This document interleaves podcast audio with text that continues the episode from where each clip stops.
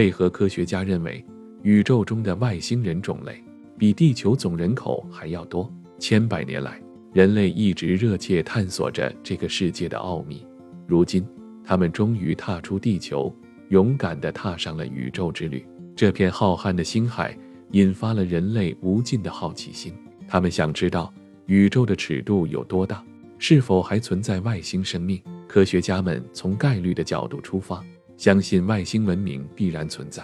光是在我们的银河系中，就有着超过四千亿颗恒星，一千亿个恒星系，而地球仅仅是其中一个。在如此众多的星球和恒星之间，难以想象地球会是唯一诞生生命的地方。我们能够观测到的宇宙星系已达两万亿之众。尽管外星生命存在的概率或许微乎其微，但在这无尽的宇宙中，外星文明的数量也会远远超过地球上的人口。我们的太阳系只是银河系千亿个恒星系中的一个，距离银河系中心约有二点五万光年。科学家的研究表明，在银河系中，百分之九十的天体都围绕银河系的核心旋转。距离核心越远，恒星的数量越稀缺，行星的出现也就越为罕见。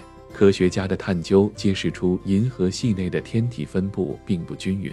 距离银河系中心仅一秒差距约三点二六光年的核心地区，恒星密度高达每立方光年二十八点九万颗。然而，当距离增至四十秒差距时，恒星的数量急剧减少至每立方光年二百八十八颗；再增至百秒差距时，密度更降至每立方光年二点九颗。而我们的太阳系。沉浸在大约二点六万光年之遥的位置，恒星的密度已经骤降至每立方光年零点零零四克。这差异的原因蕴含着银河系的深奥之谜。要想探寻外星生命，人类必须冒险前往银河系的中心区域。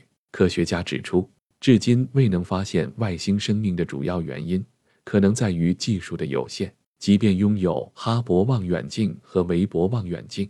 也无法捕捉到超出四点二光年范围的比邻星，更别提遥远行星。观测条件的限制只是其中之一，更为深刻的原因在于大过滤理论。大过滤理论是人类对于自身宇宙地位的矛盾心理的体现。我们渴望不再孤独，渴望在星际深处寻找自己的伴侣，因为如果地球上是宇宙唯一孕育生命的地方，宇宙将显得孤寂无比。甚至显得虚无。